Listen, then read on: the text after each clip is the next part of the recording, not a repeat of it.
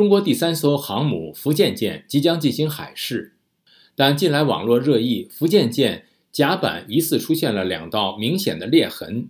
引发中国航母是否为豆腐渣工程的疑虑。军事专家研判，这应是测试用的水流在甲板上的沙道漆所致，才会让所谓裂痕看起来呈现不规则状，甚至还会移位。而福建舰甲板本身发生裂缝的几率应该不高。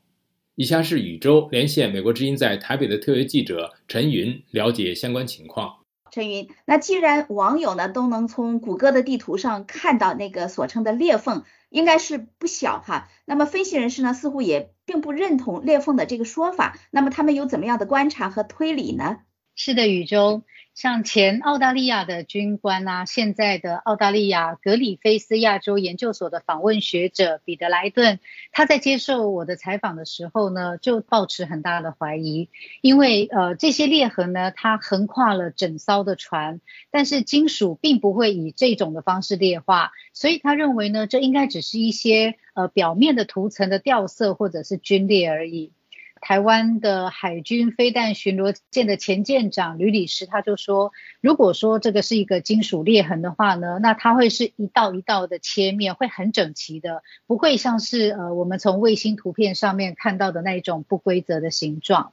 吕礼师从呃今年四月下旬，中国环球电视网在辽宁舰上的呃采访画面，看出了一些端倪。那吕律师说呢，在这个辽宁舰的甲板上，其实铺了一层跟飞行跑道方向一致的沙道漆。福建舰上有，山东舰上其实也有。那他认为所谓的裂痕，应该就是呃，因为福建舰它还在测试的阶段嘛。那比如说，它正在测试这个甲板的喷头或者是管阀的水，那这些水流呢，顺着这个沙道漆流出所造成的痕迹。宇宙好，陈云。实际上，我们也注意到，就是说，这个中国航母呢，一旦有什么消息呢，肯定都能引发热议啊。那么，主要呢，就是因为航母呢，它在某种程度上是代表中国军事的这个先进的程度。就您谈到的，中央电视台呢，在五月十号，就是中国海军舰载航空兵部队组建十周年纪念的时候呢，是秀出了两款舰载机的画面。那么，对于这样的这个舰载机呢，观察人士有什么样的说法呢？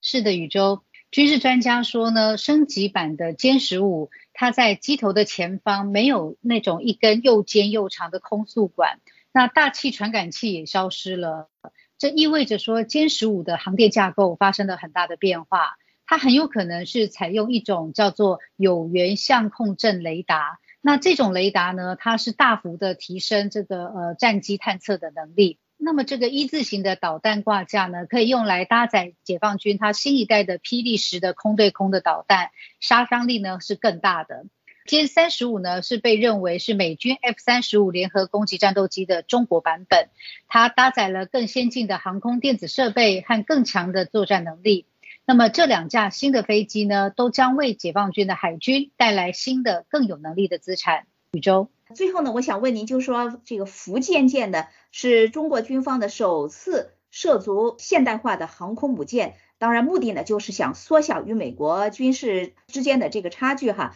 那么呢，呃，这个福建舰它的能力到底怎么样呢？陈云，呃，宇宙。虽然说总体来讲哦，福建舰它呃为解放军海军的舰载航空兵带来新的能力，这是呃不可讳言的。但是呢，实际上不论是从航程啊还是能力上来讲的话，福建舰它还是远远不及美国海军的尼米兹级或是福特级的核动力航母。